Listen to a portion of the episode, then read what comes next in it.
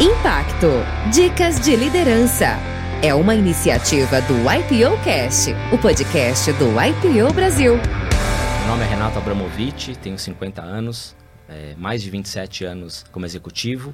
Passei por telecom, passei por é, consultoria, passei por logística, passei por bancos e os últimos 20 anos em cosmética. As minhas referências de liderança são dois executivos. Um deles é o Alessandro Carlucci e o outro é o Luiz Seabra, fundador da Natura. Os livros que eu, que, eu, que eu li, que eu gostei muito, foram o Exponential Organizations, que é um livro incrível para mim sobre esse futuro que a gente está vendo agora cada vez mais forte. Psychology of the Money, e para mim é um livro interessante porque ele fala sobre o grande valor de riqueza.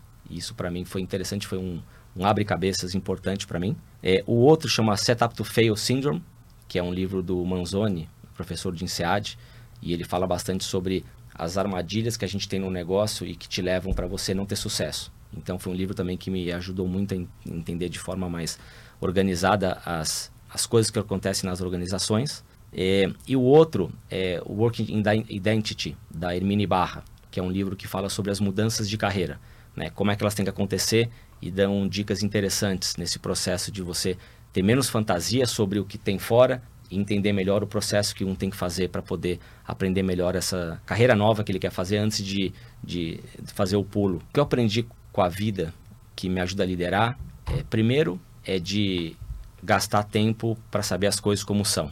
Né? Ou seja, gastar sola de sapato. Então, ver a realidade real e não aquela reportada. Então, isso para mim, de estar tá nos lugares, de ver as coisas, é, é fundamental. A outra é de me conectar é, do lado pessoal, e isso me ajuda no profissional também. E a terceira é que tudo passa. Então, às vezes a gente fica muito feliz com os resultados muito bons e tem que saber que isso vai passar.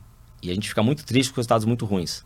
Isso vai passar também. Então, essa serenidade de poder seguir, de fazer as coisas certas, é, é fundamental. Muitas vezes, não é o resultado que a gente está vivendo agora não tem a ver com as ações de hoje, tem a ver com as ações que a gente tomou há dois anos atrás. Então isso para mim é um grande aprendizado da vida e que eu uso isso para o trabalho também. O que eu gostaria de deixar para os líderes do presente e do futuro na cápsula do tempo é: um, sejam muito curiosos, isso faz a diferença. É, se entreguem de verdade para o trabalho.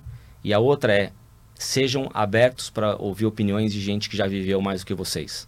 Eu acho fundamental ter bons líderes, ter bons coaches, ter bons amigos, ter bons mentores, mas é fundamental abrir, ser vulnerável e deixar com que eles possam é, te dar alguma opinião, alguma vivência, compartilhar, que isso vai ser super, vai ser ouro para vocês no, no futuro. Se você gostou dessas dicas, ouça a entrevista completa no IPO Cast.